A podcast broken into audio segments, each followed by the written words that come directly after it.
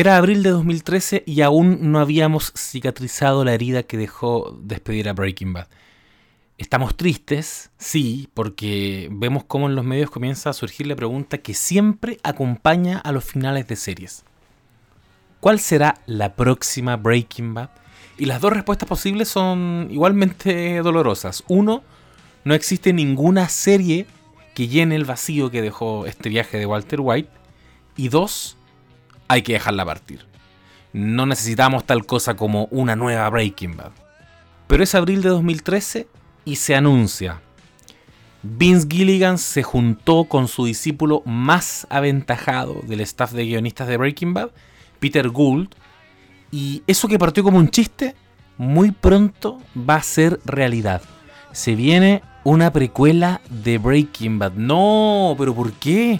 Es tan perfecta esta serie, por favor. No estiren el chicle. Vince, tú no eres como el resto. Por favor, no lo hagas. ¿Qué nos puedes contar? Y entonces nos cuentan. Se va a llamar Better Call Saul. Ah, la historia pasada de Saul Goodman, como una, una precuela del alivio cómico. Probablemente entonces tendrá que ser como una comedia, ¿no? Y si fuera una especie de The Office, pero sobre abogados, igual extraño. Pero llega febrero de 2015 y se estrena en Netflix la primera temporada de Better Call Saul. no solo resulta ser un drama con una estética y una impronta muy semejante a la de Breaking Bad. Nos encontramos con que el viaje de Saul Goodman traza una trayectoria muy semejante a la de Walter White. La serie se hace cargo de su pertenencia al mismo universo de Breaking Bad y muy pronto nos entrega pequeños bocados de ese plato que tan bien conocemos. The Carrot and the Stick es una forma que tienen los gringos que literalmente sería como la zanahoria y el mazo, donde la zanahoria es un incentivo, un refuerzo positivo, que en esta serie sería esa promesa de en algún momento convertirse en Breaking Bad. Todos agarramos la calculadora y empezamos. A ver, pero si esto fue años antes, ¿podría aparecer Walter White? sería profesor de química, pero nosotros ya vimos ese encuentro en Breaking Bad. Y si fuera un cameo, y el palo, el mazazo, el castigo, por decirlo con comillas gigantes, era que debíamos, para llegar a eso que tanto anhelábamos, interesarnos de pronto en el mundo de Saul Goodman, que de hecho pronto nos enteramos que ni siquiera era ese su nombre, Jimmy McGill debíamos interesarnos en esta serie sobre el abogado Jimmy McGill, hermano menor del connotado Chuck McGill, un, tipo que intenta hacerse un nombre y abrirse camino contra las nulas expectativas que hay sobre él. Mientras nos íbamos conectando con esta nueva historia, nos seguían haciendo cariñito con pequeños bocados de Breaking Bad, con muestras gratis, podríamos decir. ¡Oh, apareció Tuco! ¡Oh! Oh, Jimmy está usando los trajes que caracterizaban a Saúl. No, pero ese señor en la entrada del estacionamiento no es Mike. Ah, los pollos hermanos, los primos Salamanca, Hank. De a poquito, esta serie se fue convirtiendo en eso que en 2012 despedimos con tanta pena. Se estaba convirtiendo en Breaking Bad. Y en la contraparte, seguían engrosando ese camino por el que transitaba Jimmy y se volvía cada vez más interesante su viaje. En ese esquema, en esa articulación, en ese entramado de historias, había dos personajes que ocupaban una posición estratégica. Nacho Varga y Kim Wexler. La primera vez que Nacho fue mencionado en este universo fue en Breaking Bad, en el episodio 8 de la segunda temporada, justamente denominado Better Call Saul. Saul Goodman, aterrado ante la posibilidad de que el cartel lo había secuestrado, le grita a Walt y a Jesse Pickman, ambos con un pasamontañas en la cabeza, fue idea de Ignacio, fue idea de Ignacio. Oh, no, no, no, no, no, no. No, it wasn't me, it was Ignacio, he's the one. Oh, no. Oh, no, no, no, no. De apenas esas dos líneas, Vince Gilligan y Peter Gould, guionista de ese episodio, construyeron prácticamente el 40% de Better Call sino el 50 o el 60% de, de esta precuela le dieron vida a un personaje nuevo, un arquetipo distinto a todo lo que habíamos visto hasta ese entonces, a Nacho Varga. Un hombre de apariencia intimidante, dura, pero que en la suavidad de su voz y un dejo de tristeza en, los ojitos, nos aclaró inmediatamente que era todo menos un tipo malo. Un hombre joven secuestrado por las circunstancias, por la vida misma, Jesse Pinkman. No, tampoco era como Jesse, aunque quizás sí lo era un poquito. Lo era en su condición de abandono, de ausencia de una figura paterna que lo hacía formarse atrás del primero que le ofreciera algo parecido a una guía, a una mentoría. Y por eso termina tan naturalmente asociado a Mike. Porque Mike, tipo implacable, veterano de tantas batallas, podía protegerlo, aconsejarlo, enseñarle cosas. Y así es como eventualmente llegan a ponerse de acuerdo para dejar a Tuco tras las rejas. En algún momento Nacho hace una operación que deja en silla de ruedas a Héctor Salamanca y termina como agente doble para los bandos de Gustavo Fring y Lalo. Probablemente los dos mejores villanos que ha concebido este universo. Atrapado en medio de intereses ajenos. Fringe, que lo tiene jugando a ser espía, Lalo, que lo quiere poner a prueba, y Mike, que lo intenta salvar de todo esto. ¿No nos recuerda eso a la posición que siempre tuvo Jesse Pinkman en Breaking Bad? Puede ser, pero yo siento que hay una sutil diferencia. Ambos se buscaron ese destino, pero Nacho, a diferencia de Jesse, quedó amarrado por una razón concreta. Si se sale del juego, los hombres de Fringe van a hacerle daño a su padre. Por eso termina haciendo todo finalmente, para proteger a su papá. Y por eso acude a este otro papá simbólico, Mike, que a su vez también perdió un hijo hace años, para que le garantice el bienestar de su padre biológico. El viaje de Nacho es sofocante, es claustrofóbico, lo vemos de alguna manera con una cucharita intentando cavar un túnel para escapar de todos esos monstruos que lo rodean y vemos también cómo esa salida nunca llega. Por eso es tan desgarrador llegar al episodio 3 de esta última temporada de Better Call Saul y descubrir que esa salida nunca llegó. O quizás llegó, pero no era lo que queríamos. El episodio 3 de la sexta y última temporada de Better Call Saul Rock and Hard Place selló el destino de uno de los personajes que se habían convertido en la razón para ver esta serie y una de las dos interrogantes activas principales. ¿Por qué nunca vimos a Nacho en Breaking Bad? Sería la primera. ¿Por qué nunca vimos a Kim en Breaking Bad? En el episodio Rock and Hard Place, escrito y dirigido por Gordon Smith, vemos a Nacho, que en el capítulo anterior había terminado al volante de un auto, tomando por primera vez el control de su vida, igual que Jesse en el final de Breaking Bad. Lo vemos aún atrapado en el territorio de los Salamanca, huyendo de los primos de Tuco un par de secuencias tremendamente bien logradas, como la escena en que se sumerge en un charco de petróleo o algo parecido dentro de un camión, nos dirigen hacia uno de los momentos más emotivos en lo que va de esta serie. Nacho logra llamar por teléfono a su padre y entendemos inmediatamente que se está despidiendo. Solo quería escuchar tu voz. Nacho. Solo quería escuchar tu voz. Le dice Nacho en una estupenda, impecable interpretación del actor Michael Mando. El plan, entendemos después, es que Nacho liberará de toda responsabilidad a Gustavo Fringe en el atentado a Lalo y se entregará a sí mismo a cambio de que se garantice el bienestar de su padre. Es muy simbólico lo que ocurre entonces porque vemos a Nacho transitar como un muerto viviente hacia un destino fatal que él mismo firmó. Es simbólico porque de pronto entendemos que acaso no son todos muertos vivientes en esta serie. Y en la escena en que Gus le entrega a Nacho al cartel de los Salamanca en pleno desierto, podemos constatar que sí, efectivamente, todos esos compas ya están muertos, nomás no les han avisado. Héctor, los primos Salamanca, Gus, Juan Bolsa, Víctor y Tyrus e incluso el mismísimo Mike. Es decir, la muerte de Nacho Varga podría ser como el detonante, podría ser como el primer dominó que se empuja para finalmente votarlos a todos los que se encontraban reunidos en esa escena. En una industria como la de Hollywood, que nos tiene tan acostumbrados a que los personajes queridos y protagónicos nunca mueren, es muy relevante lo que enfrentamos aquí, porque pareciera que hay solo dos formas de matar a un personaje querido y generar con eso un momento memorable, dejarlo grabado en la retina de tus espectadores, salir jugando.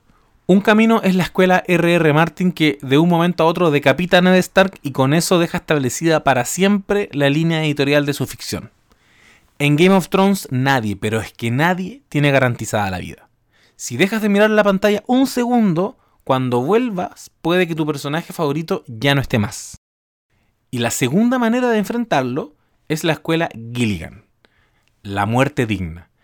No es para todos, por supuesto, pero cuando Gilligan y en este caso Gould quieren coronar el viaje de un personaje al que le tienen aprecio, lo trabajan con cariño. Lo quieren mucho y no quieren despedirlo, pero saben que tienen que hacerlo. Entonces lo hacen en grande. Así fue, por ejemplo, la muerte de Walter White en medio del laboratorio que tan feliz lo hizo, logrando entonces liberar a Jesse y obtener la redención. Pasó con Mike, que decidió pasar sus últimos segundos mirando una puesta de sol, y ocurrió con Nacho también. Nacho no dejó cabos sueltos. Se despidió de su padre y logró sacarlo de cualquier zona de peligro.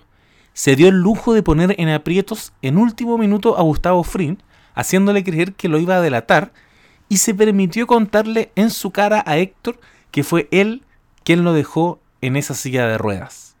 Venganza, redención, timing perfecto. Y así, con un balazo en la sien, decidió partir mientras Mike lo miraba de lejos y murmuraba, hazlo. ¿Qué piensan ustedes que significa eso? Pueden ir al posteo de Instagram de este capítulo y comentarlo. Pero yo siento que Mike quería que Nacho matara a Juan Bolsa y se liberara. Porque finalmente la muerte de Nacho se siente como un fracaso para Mike. Es nuevamente la muerte de un hijo es el camino que lo va a llevar a tener la particular relación que después tiene con Jesse. Un niño asustado que de nuevo acude a sus cuidados, pero con el que Mike ya no va a querer involucrarse, porque ya no quiere seguir perdiendo hijos. Ese es el tipo de finales que nos da el universo de Vince Gilligan. Nos da muertes dignas, nos deja que los personajes decidan cuándo y cómo morir. Y aunque en el mundo real no es así necesariamente, por Dios que disfrutamos que la ficción nos regale esto. ¿Será ese el tipo de final que tienen preparado para Kim? Hay algo que está pasando con esta temporada final de Better Call Saul que eh, me remonta un poco a lo que pasaba con el final de Game of Thrones. No, por supuesto que no quiero decir que están al mismo nivel, eso jamás. Quiero decir, de hecho, que eh, Gilligan y Gould podrían enseñarle a Benioff y Weiss cómo desenredar tramas y llegar a puerto sin naufragar. Cuando termina la temporada 5 de Better Call Saul, son dos los momentos relevantes que nos deja. Nacho escapando mientras Lalo le pisa los talones y Kim Wexler conversando con Jimmy, ahora con una nueva actitud, entusiasmada con la idea de vengarse de Howard Hamlin y parece, parece que empezando a dar pasos firmes hacia el mundo de Jimmy o, el mundo de Saul Goodman. Quizás no era tan terrible tomar atajos en la vida y, hay gente que de verdad se merece que los castiguen, aunque eso eh, riña con lo legal. Es relevante ese final de temporada porque resumió en dos las grandes tramas que esta serie debía empezar a cerrar. El arco de Nacho y el arco de Kim. Incluso por sobre el propio Jim cuyo desenlace ya conocemos. Y aquí es donde digo que me acuerdo de Game of Thrones, porque God fue una serie que también estaba articulada por dos horizontes muy claros. La llegada del largo invierno, y el Rey de la Noche y los White Walkers, y el destino del trono de hierro. Y en esa dualidad era para todos, para todos menos para los showrunners, muy evidente que el gran cierre debió enfocarse en el enfrentamiento con el Rey de la Noche y no contra Cersei y King's Landing. Pero bueno, ya sabemos cómo terminó eso. La sensación que deja el episodio 4 de esta sexta temporada de Better Call Saul, Hit and Run, es que ya cerrada la trama de Nacho, digamos la, la trama King's Landing, estamos en la calma antes de la tormenta que será el cierre de la segunda trama, la de Kim, o lo que en God debió ser la trama del Rey de la Noche. En lugar de Winter is Coming, el mood de todos en este episodio fue algo así como Lalo is Coming. Y eso está, uff, muy, muy bien logrado. No saber dónde está, pero saber que está vivo es realmente muy aterrador. Y por eso es tan perfecto que este episodio lo haya dirigido la ídola, la tremenda, la Queen, Rhea Seahorn, porque es el inicio de su propio final. Y con comillas, su final, no quiero decir necesariamente su muerte. Toco madera, no sé si se escucha. Por favor. El episodio de Hit and Run se toma tiempo en mostrarnos cómo avanza este plan de Kim y Jimmy para cagarse a Howard. Y es divertido, por supuesto, está como siempre muy muy bien escrito, pero entendemos también que a la larga va a dar lo mismo. Howard es algo así como el hit, si tuviéramos que ponerle un nombre a ese arco.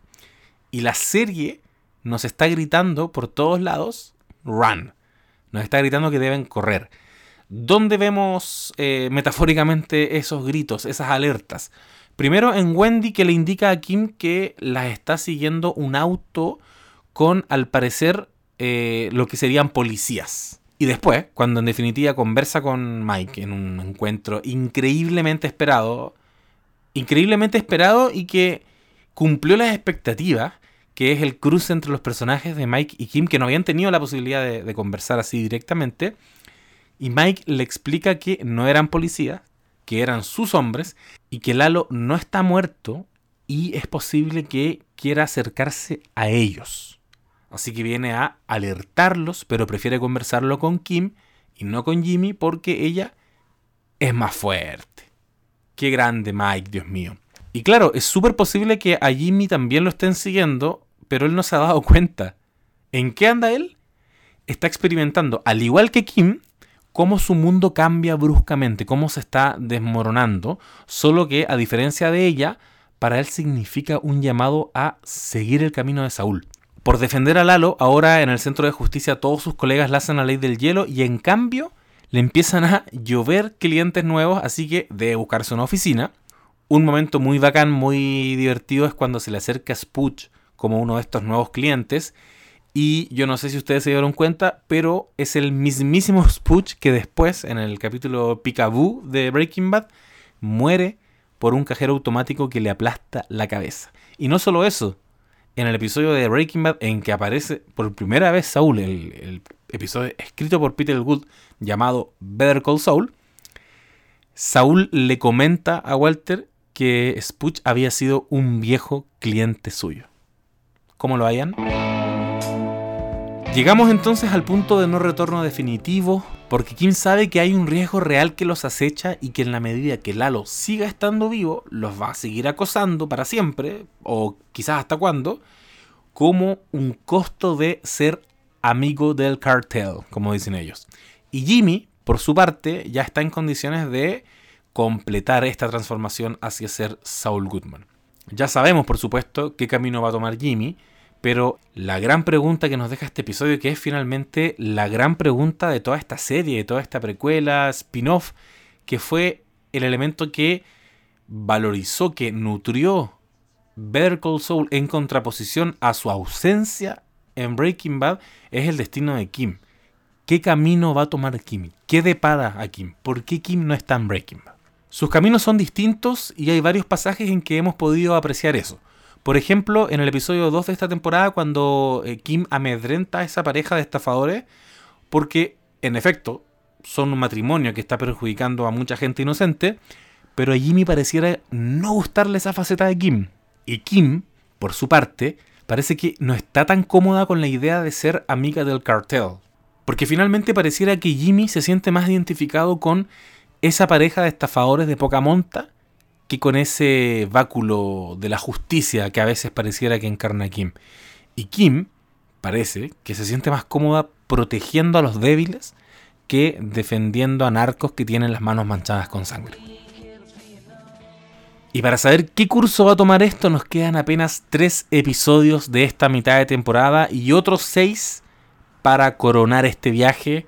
Y no sé cómo están ustedes, pero yo realmente Estoy dejando que Peter y Vince me lleven a donde quieran, que me levanten a lo más alto de esa estatua de la libertad inflable y me empujen a lo más bajo del sótano de Gus, porque cuando se trata de este universo tan perfectamente escrito, como dijo Saul Goodman en su primera aparición en Breaking Bad, nos pueden tirar de hocico a una montaña de mierda y saldremos siempre de ahí oliendo a Paco Rabanne.